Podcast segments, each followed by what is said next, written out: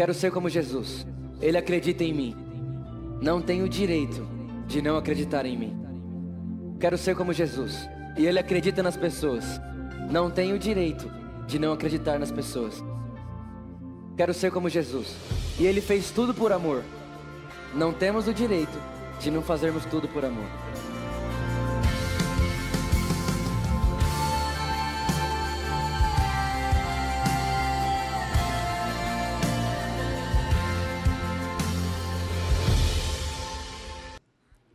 Abra sua Bíblia comigo aí em Hebreus capítulo 8. Hebreus capítulo 8. A partir do versículo 6. Hebreus capítulo 8. Nós vamos ler o versículo 6. Repita assim comigo: cláusulas da nova aliança. Semana passada nós falamos sobre prisioneiros da esperança, falamos muito a respeito do sangue na testa, que Deus se relaciona com o homem por meio do sangue de Jesus e não por meio de comportamentos ou de performance. E hoje nós vamos falar um pouco sobre as três cláusulas da nova aliança. Hebreus capítulo 8, versículo 6. Agora, porém, o ministério que Jesus recebeu é repita comigo, superior ao deles, assim como a aliança, assim como também a aliança daquele mediador é a antiga, sendo baseada em promessas? Só nesse versículo, três vezes, esse texto está dizendo para mim, para você, que a nova aliança, ela é completamente superior à antiga aliança. Essa semana eu estava estudando um pouco, lendo um livro, e eu me deparei com essa história. Quem aqui conhece aquele pregador, aquele jovem pregador chamado Spurgeon? Se você não conhece, vou te dar um contexto rapidinho. Spurgeon é considerado o príncipe dos pregadores. Presta atenção nisso aqui. Com 19 anos de idade, ele estava pregando no estádio, o estádio estava cheio, com 60 mil pessoas, só que fora do estádio, esperando para entrar, tinha mais 120 mil pessoas. Ele tinha 19 anos de idade. Se você colocar lá no Google Príncipe dos Pregadores, você vai se deparar com a foto de Spurgeon. E esse homem, um dia, ele foi convidado aí na casa de uma senhora. Essa senhora estava com um problema médico e ela precisava de oração. Então ele foi até lá, chegou lá na casa da senhora, a senhora bem simples, bem humilde, começou a conversar com ela e ela começou a contar para ele a história dela. E a história era mais ou menos assim: ela tinha sido dona, de, é, é, empregada doméstica numa casa durante muitos anos. E o patrão dela era milionário e ele não tinha herdeiro nenhum. A única relacionamento que ele tinha era com ela. E antes dele morrer, ele deixou para ela um quadro, ele deixou para ela uma folha, um papel. E ela pegou aquele papel depois que ele morreu e colocou na na, na, na parede da casa dela. Aí Spurgeon está lá conversando com ela, enfim, de repente ele olha para a parede e vê lá o quadro que ela falou que ganhou do antigo patrão, que já agora é morto. E aí quando ele olha para aquele quadro, ele percebe que aquele quadro me, se parece mais com um testamento. Ele vai até a parede, pega aquele quadro, olha para a folha que está dentro daquele quadro e fala assim, meu Deus, isso aqui é um testamento. Aí ele pega aquela folha, vai até o cartório. Quando ele chega no cartório, o cara reconhece o documento e fala assim, não, essa mulher, essa senhora, recebeu um testamento de direito. Todo o dinheiro do milionário é dela. Todo o dinheiro que era do patrão dela, ele deixou para ela. Repara, essa senhora vivia na miséria, vivia literalmente esperando o pão nosso de cada dia. Se não tivesse o pão de hoje, ela morria de fome, mas ela não sabia que na parede dela tinha um testamento: você é milionária. Vitor, onde você quer chegar? Eu quero dizer uma coisa para você. Tem muita gente que hoje, até hoje, vive ainda como mendigo espiritual. Pessoas que vivem literalmente esperando um dia após o outro. Pessoas que vivem completamente sem esperança, sem expectativa do futuro, mas são salvas. Sabe o que você está precisando fazer? Olhar na parede da sua casa e perceber uma coisa: tem um testamento lá. E no testamento está escrito que você é herdeiro de Deus. No testamento está escrito que tudo que é de Deus é seu. No Testamento está escrito que Jesus fez de mim de você herdeiros com Ele. Eu não vou ter o que Jesus tem, eu já tenho. Só não sei que tenho, mas tenho. A maioria das pessoas aqui hoje, elas têm o testamento, elas têm tudo, mas elas deixaram na parede. Aí Spurgeon voltou para casa e perguntou para ela: Senhora, toda a riqueza daquele homem ele deu para você, você não sabia? Ela: Não, não sei ler. Vou dizer uma coisa para você: você já é dono de tudo. Pode ser que alguma coisa ainda você não leu mas você já é herdeiro de Deus. E a Bíblia diz que tudo aquilo que é de Jesus também é seu. O que você precisa fazer? Olhar para o testamento.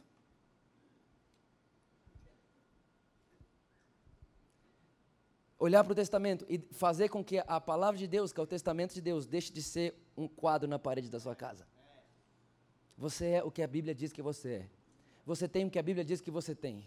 Você pode o que a Bíblia diz que você pode. Você vai aonde a Bíblia diz que você vai e ninguém pode parar você no meio do caminho. Porque a Bíblia diz que Deus que começou a obra fiel e justo para completá-la até o último dia. Eu garanto uma coisa para você: você não vai parar no meio do caminho. Você olha para mim e fala, Vitor, você não faz ideia da minha vida. Eu não preciso saber. Eu preciso saber de uma coisa: tem um testamento na parede da sua casa e esse testamento diz para você que você é filho de Deus, você é perdoado, você é justificado, você é aceito, você é amado e você é herdeiro de tudo que Deus tem. Essa é a verdade sobre você, ponto final.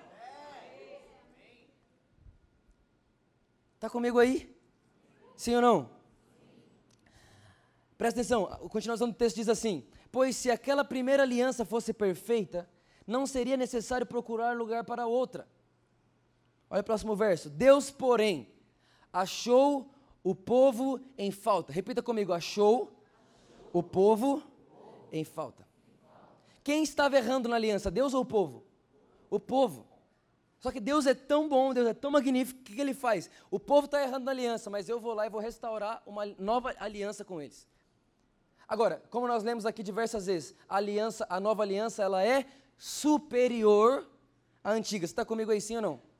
Agora, gente, o que, que é a antiga aliança? É a lei. Romanos capítulo 5, versículo 20 diz assim: A lei foi introduzida para que a transgressão fosse ressaltada. Diversas vezes pessoas perguntam para mim, Vitor, você é tanto graça, graça, graça, por que, que Deus deu a lei? Deus deu a lei para você entender que você não pode sozinho. Deus deu a lei para você perceber uma coisa: se eu tiver que cumprir essa lei, são 613, eu mal consigo decorar, muito menos cumprir. Então a lei existe para ressaltar o pecado. Talvez você está aqui hoje e fala para mim, Vitor, eu sou viciado em uma coisa e eu tento parar, fico tentando parar, fico tentando parar. Por que, que eu não consigo? Porque a lei do pare só serve para enaltecer o quão pecador que você é. O dia que você parar de dar atenção para a lei do pare e começar a dar atenção para a lei da vida que Deus já te deu em Cristo Jesus, então você nunca mais vai pôr sua atenção no pare e você vai pôr sua atenção na vida que Deus te deu. Perguntaram para mim essa semana, Vitor, eu sou viciado, o que eu faço para parar? Eu falo, para de acreditar que é viciado. Aí disseram para mim, Vitor, você não está sendo muito medíocre, não? Eu digo, medíocre é nós como igreja queremos dar soluções humanas para pessoas que estão viciadas. A solução da igreja não é humana. Nós vivemos espírito, nós somos espírito. E a Bíblia diz que aquele que nasceu de Deus é nova criatura. Tudo que era velho ficou para trás. O corpo viciado ficou para trás. O sangue viciado ficou para trás. A enfermidade ficou para trás. Vitor, mas não é isso que eu vejo. Muito bem, você não tem que viver pelo que você vê. Você tem que viver pelo que você crê. Você não é viciado. Isso não é simplista, isso é simples. E tem que ser simples. Nunca foi para ser difícil. Foi difícil para Jesus, ele complicou para ele para descomplicar para você. Quem está feliz aí? Está entendendo o que eu estou falando aqui, pelo amor de Deus? Então, para que, que serve a lei? Fala comigo, para exaltar que sou pecador. É para isso que a lei serve, está comigo? Aí olha o que Deus disse: então, chegando os dias, declara o Senhor, quando farei uma nova aliança com a comunidade de Israel e com a comunidade de Judá. Não será como a aliança que fiz com seus antepassados, quando os tomei pela mão para tirá-los do Egito. Visto que eles não permaneceram fiéis à minha aliança, eu me afastei deles. Olha para mim. Por que, que a, a, nova aliança é superior à antiga? Vou te explicar agora. Qual que era a antiga aliança? Você pode ler na sua Bíblia inteira. Toda vez que Deus dizia algo para o povo de Israel, ele falava assim: Olha, eu serei o escudo de vocês, eu serei a proteção de vocês, eu serei o provedor de vocês, se atentamente ouvires a minha voz. Então repara, a aliança era uma aliança condicionada, tinha total a ver com o que eu posso fazer dentro dessa aliança. Ou seja, Deus cumpriria o que ele tinha dito que iria fazer, se eu cumprisse o que ele tinha dito que eu teria que fazer. E pergunta: essa aliança deu certo? Não. É próprio Hebreus diz: se essa aliança tivesse funcionado, jamais precisaria de uma nova. Então, gente, para que, que, que a lei existiu? Para mostrar para o homem, você precisa de um Salvador. Vou dizer para você, talvez você está olhando e fala, Vitor, eu, eu, sou justo, cara, eu faço tudo certinho. Eu dou comida para o pobre, eu toda semana faço boas obras, eu tenho uma ONG, eu faço de todo... Deixa eu falar uma coisa, o céu não é para bonzinho, o céu é para justo. Sabe quem é justo? Quem nunca pecou. Não é quem quase não peca. É quem nunca pecou. Por isso eu pergunto: se é para alguém aqui? Só existe um que nunca pecou: Jesus. Por isso, o mais bonzinho, que fez tudo certo, que fez tudo para fazer tudo bem para todo mundo.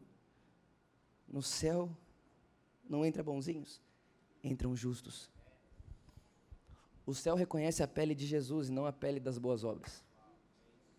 Por isso, todo aquele que estiver revestido de Cristo, todo aquele que tiver tirado a sua roupa própria, a sua justiça própria, tivesse revestido da justiça de Deus, que é Cristo Jesus, quando chegar no céu, os portões vão se abrir sem perguntar por quê, porque eles reconhecem a pele do Cordeiro. Está comigo? Está entendendo o que eu estou falando aqui? Sim ou não? Então vamos lá. A antiga aliança era condicional. Eu tinha a minha obra, tinha esforço humano na aliança. E por que, que a nova aliança é superior? Escuta isso aqui. A nova aliança é superior porque não tem parte humana na aliança. A nova aliança é superior porque a nova aliança é a aliança do pai com o filho. A nova aliança, ela é superior porque Deus começa ela, Deus é o meio dela e Deus termina ela. E como Deus é o começo e é o final, não tem como dar errado no meio. Essa daqui Toda hora dava confusão, toda hora dava guerra, toda hora tinha gente decepcionada, toda hora tinha gente apedrejada porque era pecador demais, toda hora tinha alguém querendo esconder os pecados porque não podia se mostrar pecador, porque se mostrasse pecador seria excluído da sociedade. Toda hora aqui era depressão, toda hora aqui era falta de descanso, toda hora aqui era peso, fadiga, cansaço, condenação. Essa lei não funcionou, essa aliança não funcionou, ela só serviu para mostrar para você que Deus é bom o suficiente para criar uma aliança superior. Aliança essa que você você e eu não temos parte nela. Deus é o começo dela, Deus é o final dela, e eu garanto para você que se Deus é o começo e Deus é o final, você não para na metade. Por que, que a, a nova aliança é superior? Porque é a aliança de Deus com Ele mesmo. E aí Ele me insere no meio dela. E quando Ele me insere no meio dela, Ele olha para mim e fala: Vitor, eu tenho uma aliança para você. E eu vou olhar para Deus e falar: Deus, mas olha para mim. Eu não tenho o que eu te oferecer. Você quer o que de mim? O que, que eu vou dar para você na aliança? E ele fala para mim: Você vai deixar de ser tudo que você é. É a única coisa, a única cláusula para você entrar na aliança é: deixa de ser tudo que você é e receba de graça tudo aquilo que eu sou. É por isso que a Bíblia diz: O Deus que era rico se fez pobre, para que através da sua pobreza você fosse feito rico. É por isso que a Bíblia diz em Isaías capítulo 53: E a enfermidade que era minha foi colocado sobre ele. Porque quando Jesus olhou para mim, me convidou para a aliança dele, ele falou: Vitor, você é doente, eu sou sarado. Você quer saber o que você precisa para entrar? Dá sua doença para mim, pega a minha saúde. Vitor, você é miserável e eu sou totalmente próspero. Dá para mim a sua miséria, eu dou para você minha prosperidade. E quando eu aceito essa aliança, eu creio nessa aliança, automaticamente eu entrei para um lugar onde nunca mais eu serei retirado. Sabe, é, na antiga aliança, imagino que. Tem, Infelizmente, infelizmente, muita gente vive ainda baseado na antiga aliança. A pessoa, ela se acha merecedora ou ela deixa de se achar merecedora mediante a performance que ela mesma tem. Mas eu quero dizer para você que a nova aliança não está nem ligando para a sua performance. Não tem a ver com a sua obediência ou a falta dela. A nova aliança é o Pai recebendo a obediência do Filho Jesus. É por causa da obediência perfeita de Cristo Jesus. Então agora o Pai abençoou todos os filhos que vieram após o Filho Jesus. É isso. Ponto final. Está comigo aqui, sim ou não? Então, por que, que a aliança aqui é superior? Porque Deus começou e Deus termina. Tem a ver com Deus.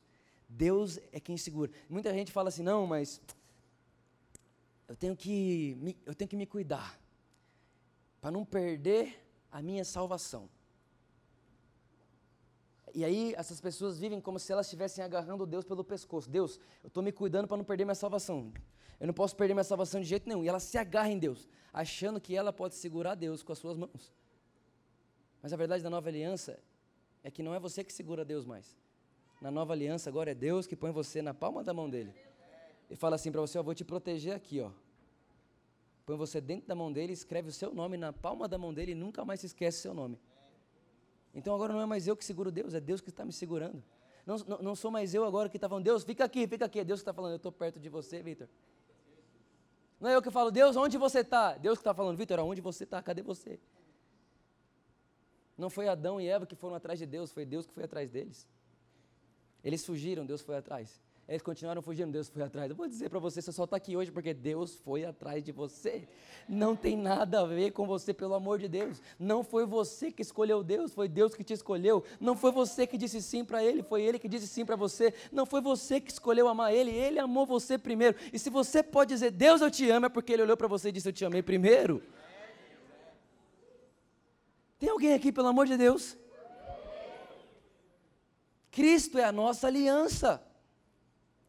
Cristo é a nossa aliança. Perguntaram para mim essa semana assim. Perguntaram para mim assim, Vitor, se você estiver vindo de carro para a igreja, e no meio do caminho você quebra o pau com a Luísa, vocês ficam bravos demais um com o outro, briga até. Quando você chegar na igreja você prega, eu disse, óbvio. Mas como assim? Você acabou de brigar com sua esposa? Eu disse, então quer dizer que semana passada eu preguei só porque eu não briguei? Não, o meu porquê é Cristo. Eu prego por quê? Por causa de Cristo.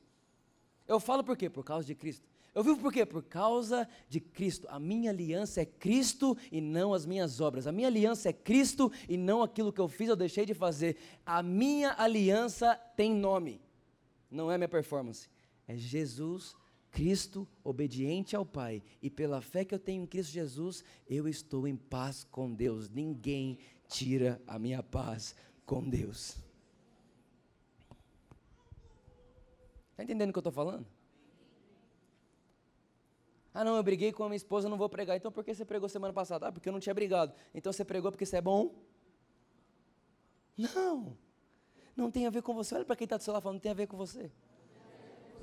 Tem tudo a ver com Jesus. Tem alguém feliz ainda? Presta atenção. Continuação. Diz o Senhor: Olha só. Essa é a aliança que farei com a comunidade de Israel depois daqueles dias. Porei minhas leis em sua mente e as escreverei em seu coração. Serei o seu Deus e eles serão o meu povo. Essa é a primeira cláusula. Fala assim comigo: leis no coração. Olha para cá. Na antiga aliança, que é inferior à nova, a Bíblia diz em Êxodo capítulo 32, versículo 18, que a lei foi escrita em pedras. Aonde que a lei foi escrita, gente? Pedras. Esse texto está dizendo para mim para você que agora na nova aliança, que é superior à primeira, a lei vai ser escrita onde? Escuta aqui. Quem é que lembra daquela mulher adúltera que foi pega em adultério? Quem lembra dessa mulher? Foi pega em adultério, pegaram ela em adultério e levaram ela até Jesus. Quem lembra? Você lembra dela? Pois é, pegaram essa mulher adultério e levaram ela até Jesus. E a Bíblia diz que aqueles que levaram ela até Jesus estavam com o que na mão? Fala comigo assim, ó, pedras. Que, a lei é escrita onde? Pedras. Ok. Elas pegam a mulher e colocam a mulher na frente de Jesus. E o que, que Jesus está fazendo? Escrevendo aonde? Na areia. Deixa eu te perguntar uma coisa, só um parênteses. Escola Mateus, tem 10 vagas só, presta atenção. Você já parou para pensar por que, que Deus fez você da terra? Porque na terra inteira não tem nada além da terra que frutifique uma semente.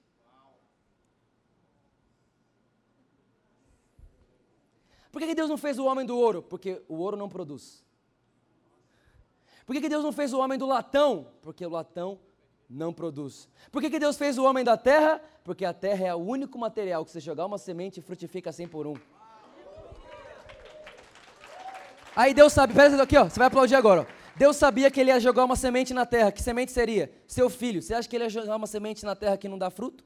Não, então ele te faz de um material que ele sabe que ele pode jogar e tudo que ele jogar vai frutificar. Eu garanto para você, você nasceu, você foi feito de terra, tudo que chegar até você vai multiplicar 100 por um em nome de Jesus.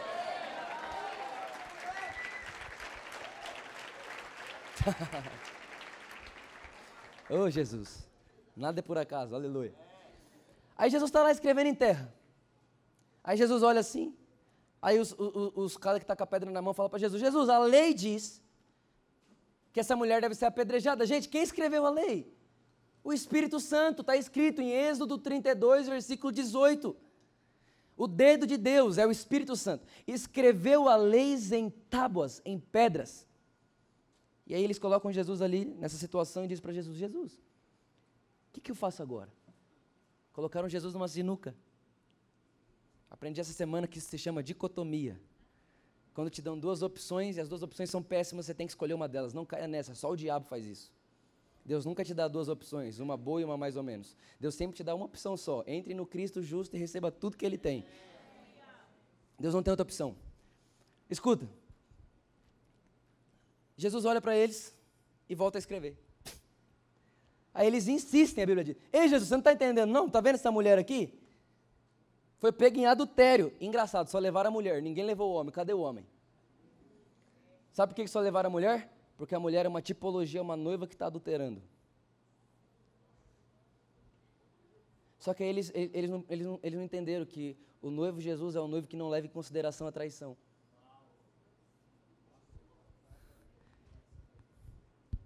Beleza, deixa quieto. Escola Mateus. Olha só. Jesus olha para eles e fala assim: faz o seguinte então. Quem não tem pecado, atire a primeira pedra. Um por um sai lançando a pedra no chão e vai embora. Olha para cá. A lei foi escrita onde? Quem escreveu a lei em pedras? O Espírito Santo. Então repara, você vai ter na mão para oferecer aquilo que o Espírito Santo tocou e escreveu em você. Fato. Deu para entender? A lei foi escrita em pedras. O que, que eles tinham na mão?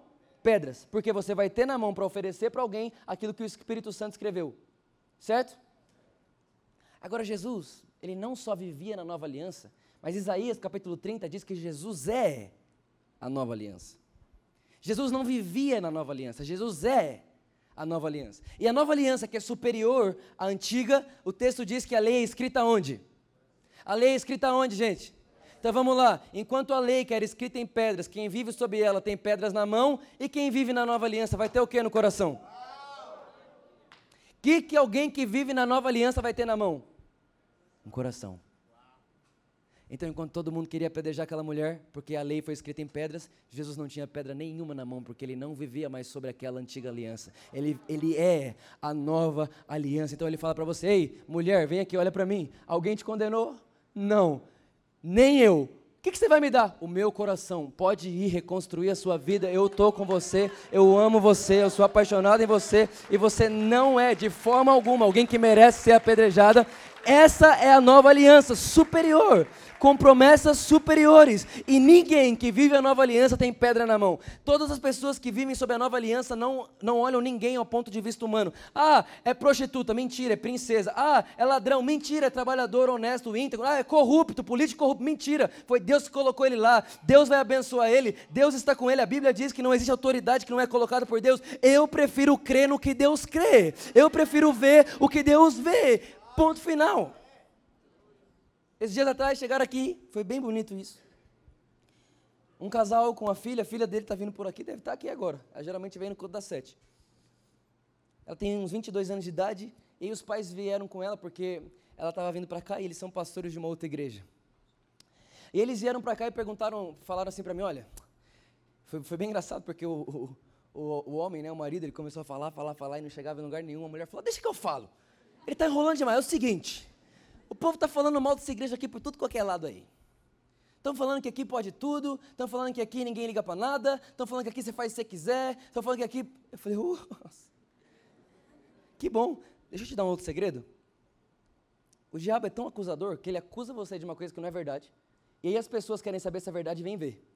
E quando elas vêm ver, elas vêm, gostam e fica. Eles estão por aí agora e vieram ver se era verdade a mentira que falaram. Deixa falar o que quiser. Pode falar, e se você quiser, por favor, fale mesmo. Pode falar, porque o visitante vem e fica para sempre. Escuta, por causa de quê, gente? Por causa de mim? Por causa de Cristo e do Evangelho da Graça. Ponto final. Olha cá. Eu olhei para esse casal e falei, foi maravilhoso o que vocês fizeram. De verdade. E comecei a explicar para eles tudo o que eu penso. E eu disse, olha, a nova aliança nós vivemos sobre ela. E a verdade é que na nova aliança, não é a lei escrita em pedras que Deus te apresenta. Não é a lei dita por pastores que Deus apresenta. Está escrito que na nova aliança a lei está no coração. Então, se o Espírito Santo não convence, quem sou eu para convencer? Eu não estou aqui querendo convencer você de nenhum pecado que você tem. De forma alguma. Só estou dizendo para você que existe uma nova aliança e todo aquele que crê, nasceu de novo, recebeu a lei de Deus no seu coração. Então, Vitor, o que, que você fala? Eu falo, vai lá, se Jesus for com você e estiver tudo bem, beleza. A pessoa volta na hora e fala, Jesus saiu de lá. Eu falei, pois é. Esses dias atrás, um cara se converteu na igreja, foi muito rápido. Ele se converteu aqui na nossa igreja também, deve estar por aí. E ele chegou em mim depois de um tempo e falou assim: Vitor de Deus, a minha namorada quer terminar comigo. Eu falei, por quê? Ela, depois que eu entrei nessa igreja aqui. Falei, mas ela está vindo? Ele não está vindo muito, não. Mas por que ela quer terminar com você? Ela, ele, porque eu não quero mais transar com ela. Eu falei, mas por que você não quer mais transar com ela? Ele falou, aí, não dá. E quem falou que não dá?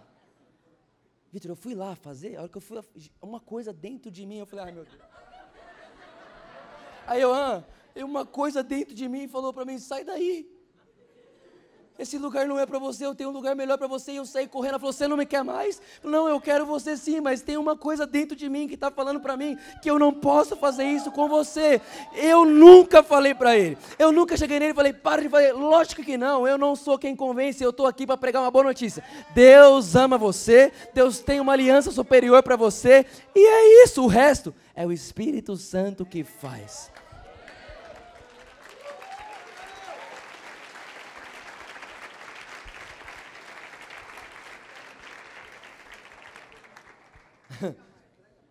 Está entendendo o que eu estou dizendo aqui?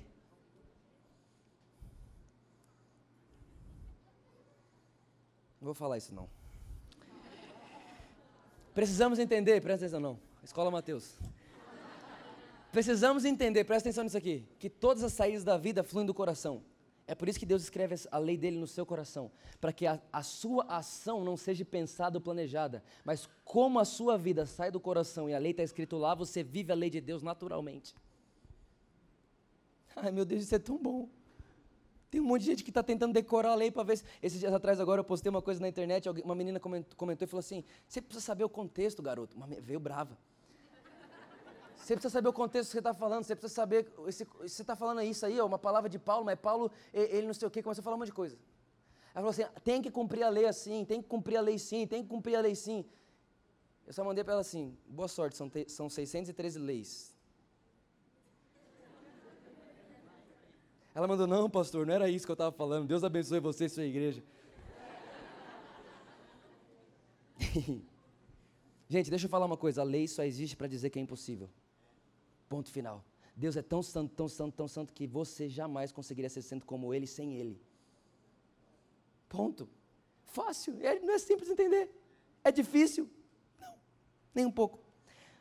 Segunda cláusula, olha só o que continua dizendo: Ninguém mais ensinará o seu próximo nem o seu irmão, dizendo: Conheço o Senhor, porque todos eles me. Todos eles me conhecerão. Agora eu tenho uma pergunta para te fazer.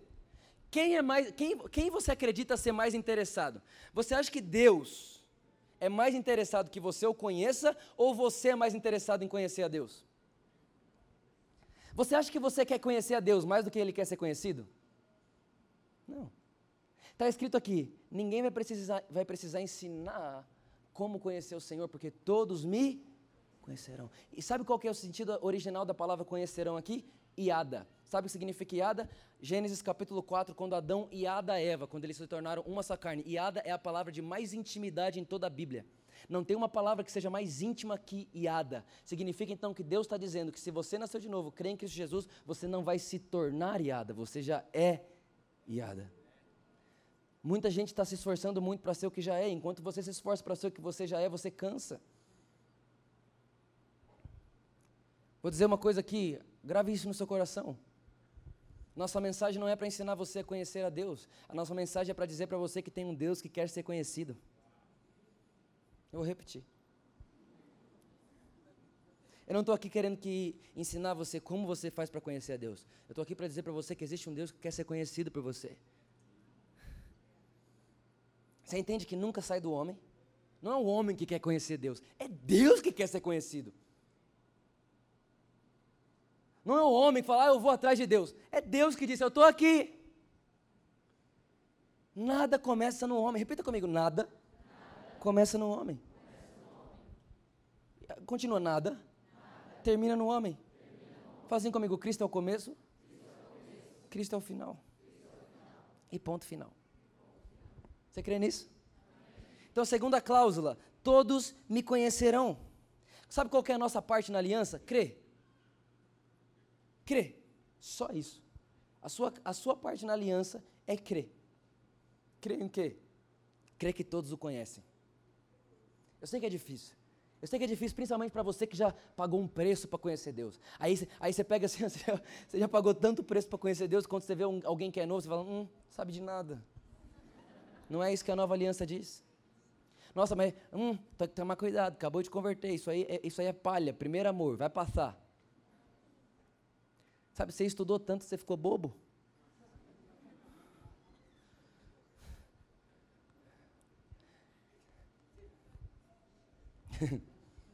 é verdade?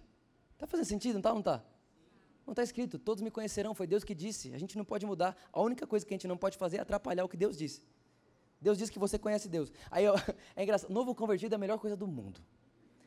Porque ele, ele tem uma postura de quem conhece a Deus. Sim ou não? Ele, o que, que ele sabe? Nada. Mas a postura dele é de quem sabe tudo. Mas a Bíblia diz que o justo vive pela fé. Então sua postura tem que sim ser de quem conhece, mesmo se não conhece nada. Eu vou dizer para você. Vou dizer uma coisa para você. Nada vale conhecer muito do que pouco importa. Mas tudo vale crer em tudo, menos, mesmo que você não entenda nada. Eu vou falar de novo. Nada vale você saber tudo do que pouco importa. E ao mesmo tempo, vale tudo você crer naquilo que talvez você não entenda nada. Porque mais vale crer do que entender. Alguém feliz com isso aqui, por favor? De verdade, eu estou tão empolgado, de verdade mesmo. Minha voz está tão empolgada que ela está indo embora. Mas tem alguém comigo aí? Está comigo aí? Estão comigo aí? Então, então vai, a terceira coisa, presta atenção. Porque eu lhes perdoarei a maldade e não me lembrarei mais dos seus pecados. Olha para cá, primeira coisa que Deus fala: lei no coração. A nova aliança, a lei não está em pedra, está no coração. Segunda coisa que Deus fala: todos me conhecerão. Primeira cláusula, a lei está no coração. Segundo, todos me conhecem. Terceiro, perdão completo. Agora, quem que acha que Deus pode tudo? Deus pode tudo mesmo? Tudo, tudo, tudo. Tem alguma coisa que Deus não possa? Tem. Você viu como vocês são tudo induzidos? Marxismo cultural até na igreja. Deus pode tudo, sim ou não? Acabei de falar que não. Tem uma coisa que Deus não pode nunca mais, sabe o que é? Um dia chegaram em Deus assim e falaram: Deus, você pode tudo? Ele disse: Posso. O cara falou: Então tá bom, me lembra do último pecado que eu me arrependi. Ele disse: Não dá. Então tem uma coisa que Deus não pode: imputar o pecado que ele esqueceu que era seu.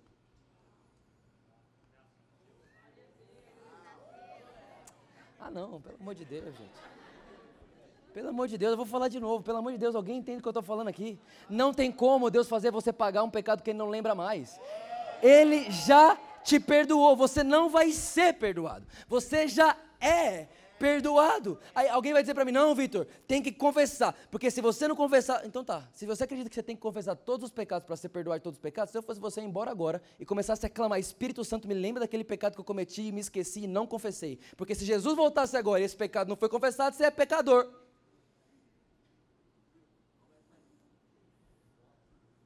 A Bíblia diz que o Espírito Santo veio para convencer o mundo do pecado. Só existe um pecado. Vou te falar qual que é. A ausência da justiça de Deus. O único pecado que existe na terra é alguém que não se veste de Cristo.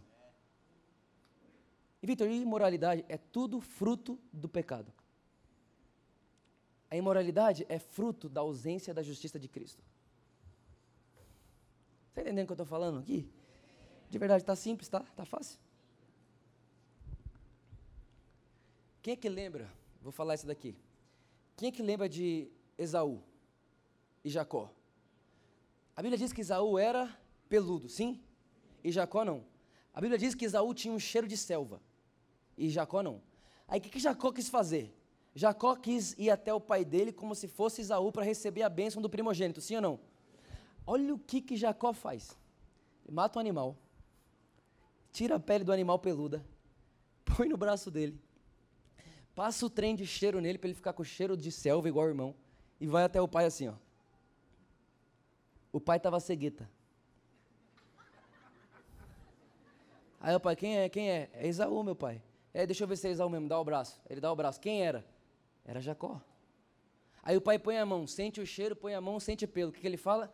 Ô, oh, meu filho. Põe a mão na cabeça dele e fala assim: A bênção da primogenitura está sobre você. Não sei se você está entendendo o que eu estou falando, não. Mas existe uma outra pele além da sua. E é dessa que você tem que se vestir. Porque quando você chega diante de Deus, Deus faz assim, ó. Não me lembro dos seus pecados. Não enxerga o seu passado. Daqui nada te condena. Deixa eu ver se é você mesmo. Mas ele põe a mão. Ah, Jesus, abençoado, próspero, santo, puro, limpo, justo. E te abençoa.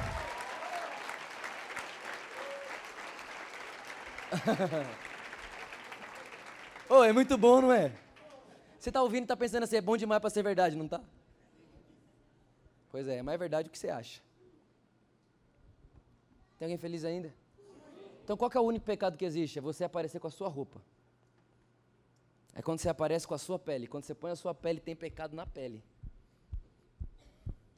Então se vista do cordeiro. E a Bíblia diz que o bom perfume de Cristo está no seu corpo. Se vista do cordeiro e quando você chega tem cheiro de Cristo, de repente ele põe a mão e fala: ah, Meu filho. É por isso que Jesus em João 17 ele diz assim: Pai, que o mesmo amor que você tem por mim esteja sobre eles. O Pai ama você da exata maneira que ele ama Jesus. Quem é que acredita que o Pai ouve tudo que Jesus fala? Então por que você duvida que ele ouve você? Está feliz ainda, sim ou não? Vou pregar. Agora repara. Não é simplesmente sobre ter fé em Deus. Porque a Bíblia diz que os demônios têm fé em Deus, sim ou não? A Bíblia diz, até os demônios creem e tremem de medo. É engraçado que os demônios creem e temem de medo, e tem muito crente que crê e teme de medo também. Ou seja, a mesma reação da fé do diabo é a nossa, às vezes. A gente crê em Deus e tem medo, meu Deus. Não, vamos. Enquanto o diabo ele crê e tem medo, a gente crê e tem vida. Aí olha só o que acontece. Eu estava estudando essa semana, como eu falei para você, e eu parei para ler algumas histórias. Uma outra história que eu li foi uma história que aconteceu com Lutero. Todo mundo aqui conhece Lutero? Grande reformador, enfim, 400 anos atrás, trouxe de volta a realidade da justiça pela fé. Ok, olha para mim. Lutero, ele era tão pirado, ele era tão maluco, que a história diz que ele pegava balde de gelo, tacava no chão. Imagina só, pegar balde de gelo, tacar no chão e pular em cima, para sofrer. Ele falava assim: ó, eu sou tão pecador que se eu não mutilar a mim mesmo, eu jamais serei perdoado. Ele dizia assim: Eu sou tão pecador que eu preciso sofrer. Não basta apenas confessar. Aí o Espírito Santo começa a ensinar para ele a nossa mensagem favorita hoje, a justiça pela fé. E o Espírito Santo começa a falar: Lutero, você não é justo pelo que você faz. É por isso que Lutero ele fala o seguinte: Lutero disse uma coisa meio. Foi ele que disse, não eu. Ele disse: se eu pudesse ter uma Bíblia só, teria só Romanos. Porque ele lê Romanos capítulo 5, versículo, versículo 1. Estou em paz com Deus mediante a fé. E fé é fé em Cristo Jesus. Aí o que aconteceu? Ele começou a crer nisso. E ele começou a pregar isso. Ele começou a pregar isso. Enquanto ele pregava, ele era perseguido, foi expulso da igreja, você sabe disso. Enfim, toda aquela história. E um dia ele está dormindo, isso é muito legal. Ele está lá dormindo no sono dos justos. Quando ele está dormindo, ele conta que o próprio diabo acorda ele. O diabo acorda ele e leva para ele uma folha. Talvez o diabo está tentando fazer isso com você. Porque tudo que ele faz é isso. Ele pega uma folha, dá, dá para Lutero e fala assim: ó, você está pregando que você é justo e justiça pela fé, mas aqui, ó, esquece não seus pecados aqui, tá vendo? Eu anoto um por um. O diabo falando: anotei um por um, tá aqui, ó, tanto de pecado que você tem, está maluco falar isso aí? Aí Lutero pegou a folha da mão dele, pegou uma caneta, fez um X em todos os pecados e escreveu embaixo assim: ó, tá pago. Devolveu, virou para o lado e voltou a dormir o sono do justo. Ninguém pode tirar o sono de quem sabe que é justo. Ninguém pode tirar a paz de quem sabe que é justo. Sabe por que, que toda vez que os apóstolos chegavam, eles diziam assim: ó, graça e paz? Porque é impossível ter paz sem antes conhecer a graça. A paz genuína está depois de uma palavra, graça. A graça mostra para você que você é justo. E não tem justo que viva sem paz. Porque se eu estou em paz com Deus, o que é que pode tirar a minha paz? A morte? A vida? Os anjos? Principados, potestades, circunstâncias, passado, presente futuro? Não. Estou bem certo de que nada, absolutamente nada pode me separar do amor de Deus que está em Cristo Jesus, o nosso Senhor. Nada é? Nada Está feliz ainda? Agora presta atenção para a gente poder terminar. Escola Mateus, brincadeira. Não é sobre ter fé em Deus simplesmente, porque até o diabo tem e ele crê em Deus. Mas é sobre ter fé na obra consumada. Eu tenho certeza que tem alguém pensando aqui, ah, esse pastor está falando isso aí, mas 1 João capítulo 1, versículo 9 diz que se você não confessar, você não vai ser perdoado. Pois é, mas 1 João capítulo 1 não foi, não foi escrito para filhos de Deus. 1 João capítulo 1 não foi escrito para justo. 1 João capítulo 1 ele começa falando Deus é luz, não há trevas em Deus. E ele começa a pregar e ele está pregando a boa nova do evangelho para os ímpios. Na verdade, era uma classe de judeu que ele estava entregando aquela carta, mas não vamos entrar nisso aqui agora. Ele está entregando aquela carta para outro tipo de pessoa. É por isso que em 1 João capítulo 2 ele fala assim: filhinhos. Ou seja, primeiro capítulo de João, ímpio. Segundo capítulo de João ele começa: filhinhos.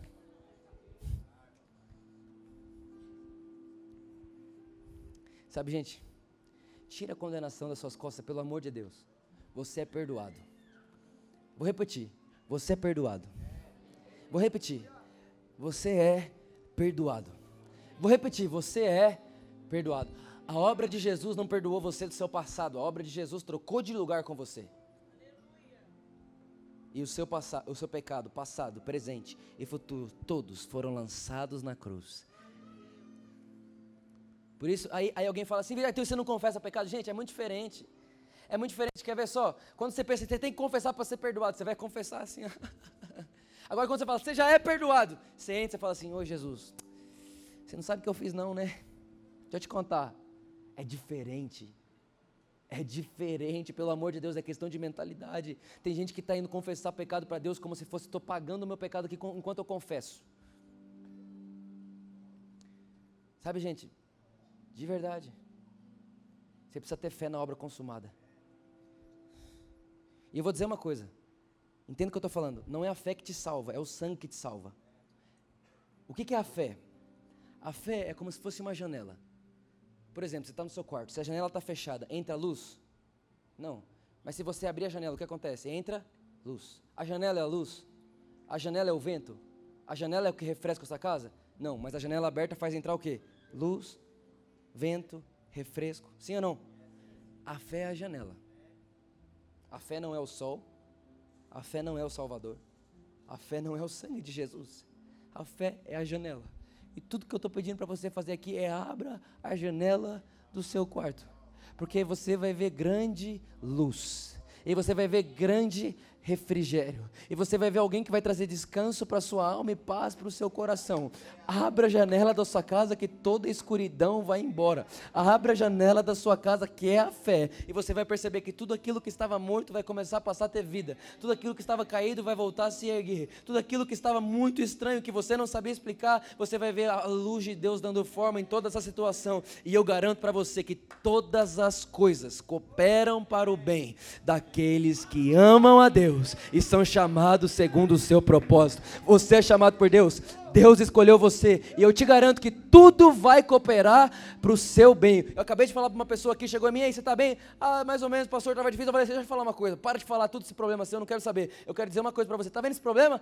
Olha para ele, está olhando? É uma escada, pode subir mais alto todas as coisas cooperam para o bem daqueles que amam a Deus. Nada é de nada, nada é por nada, nada é por acaso. Tudo que está acontecendo na sua vida está promovendo você para um lugar superior, está levando você para um lugar ainda mais alto, onde você vai poder enxergar mais de cima. E quando você enxergar mais de cima, você vai perceber, sabe o que? O meu redentor vive e ele, o meu redentor vive e eu estou certo de que ele já venceu todas as guerras. Ele já terminou toda a batalha. E eu garanto uma coisa para você. Toda depressão ela some, cara, eu garanto, eu te garanto, eu te garanto.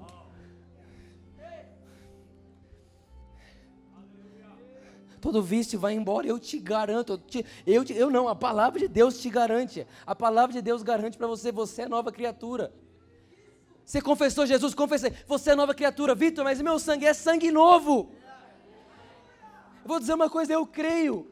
Eu creio do fundo do meu coração. Se quando você estava vivendo sem Jesus, você fez tudo o que quis com o seu corpo, isso deixou sequelas no seu corpo. Quando você entregou sua vida para Jesus, até seu corpo se fez novo. Não aceite trazer marca nenhuma do seu passado. Não aceite trazer mácula nenhuma no seu corpo. O seu corpo foi feito novo. A sua alma foi feita nova. O seu espírito foi feito novo. Porque tudo se fez novo. Não é quase tudo, são todas as coisas em Cristo Jesus. Tudo, tudo, tudo, tudo, tudo, tudo, tudo, tudo se fez novo. Vamos lá, fique de pé no seu lugar, celebre Jesus, porque tudo se fez novo, tudo se fez novo, tudo se fez novo. Aleluia!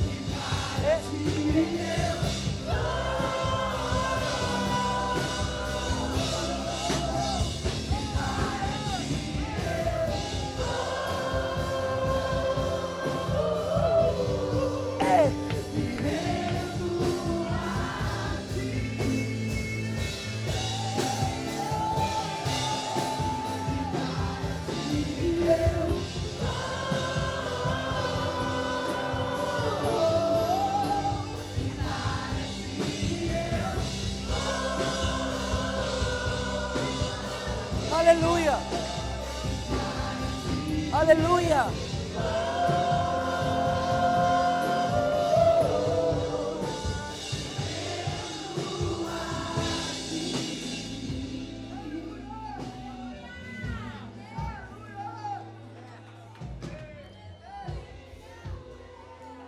Tudo se fez novo.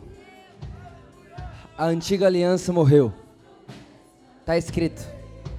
Se você continuar lendo Hebreus capítulo 8, versículo 13, vai dizer assim: E tudo que é velho e ficou para trás está para desaparecer. Significa então que tudo aquilo que tinha condição, tudo aquilo que era condicional, existiu se do homem, desapareceu. E agora nós vivemos sob uma nova aliança, com promessas superiores, um lugar superior. Eu estou dizendo para você aqui, eu, por favor, me escute, por favor, escute isso.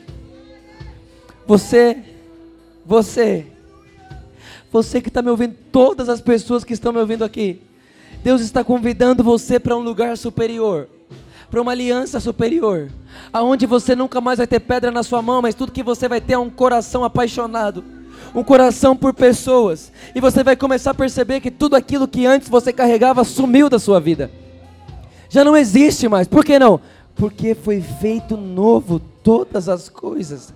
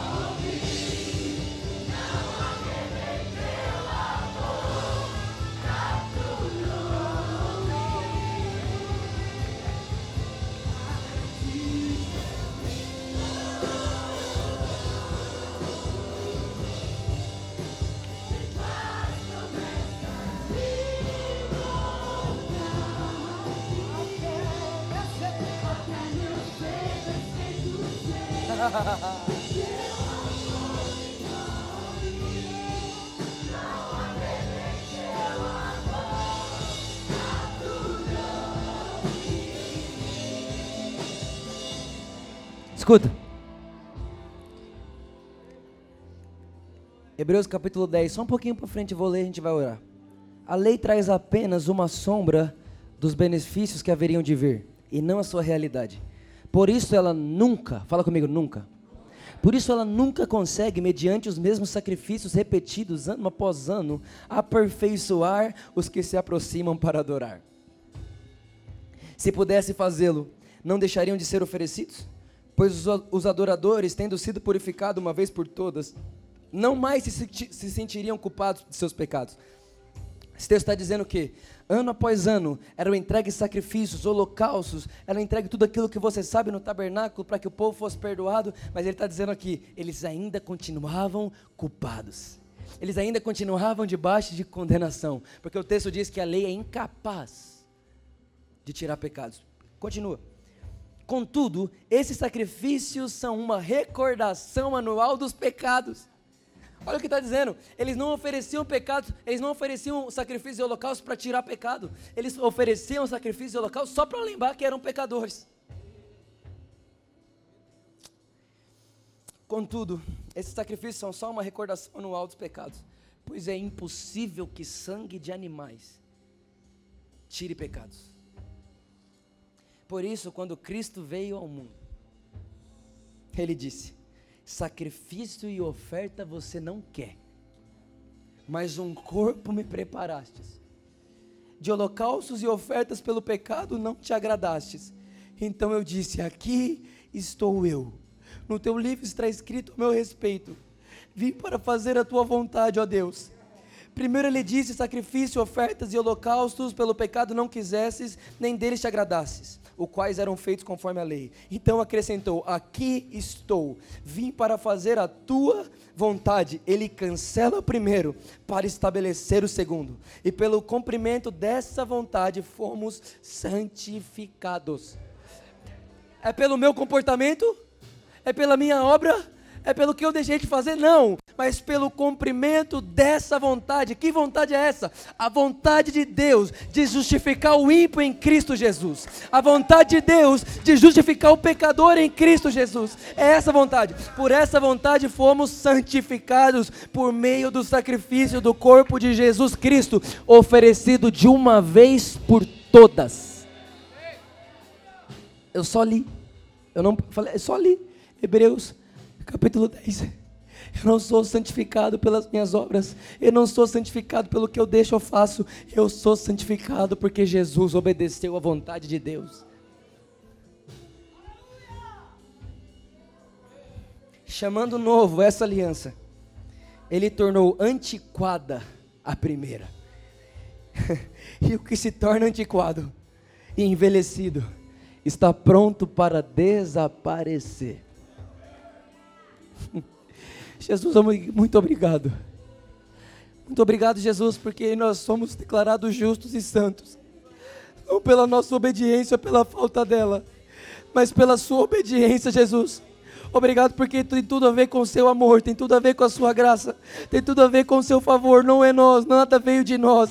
A salvação não saiu do homem, a salvação veio de Deus. Obrigado, Jesus, porque nós não somos abençoados porque fizemos por merecer, mas somos abençoados porque fomos convidados a participar da sua natureza. Obrigado, Jesus, porque o Senhor não imputa pecado àquele que se converteu, àquele que nasceu de novo. Obrigado, Jesus, porque aquele que crê e confessa é salvo. Obrigado, Jesus, porque não existe nada para que, que possamos precisamos fazer para que sejamos salvos, mas o Senhor fez por nós. O Senhor fez por nós. E nós aqui nessa noite nós te lembramos de tudo aquilo que o Senhor fez e nós declaramos em alta voz: nós sim estamos capturados pelo seu amor. Nós sim estamos capturados pela sua graça. Nós sim estamos capturados pelas suas promessas. Nós sim estamos capturados pelo seu falar, pelos seus olhos. Jesus, sim, nós, so, nós estamos constrangidos com o seu amor. Muito obrigado, Jesus, porque o seu amor, o perfeito amor, lança fora todo medo, todo medo todo medo, toda insegurança, toda insegurança, todo medo, toda insegurança,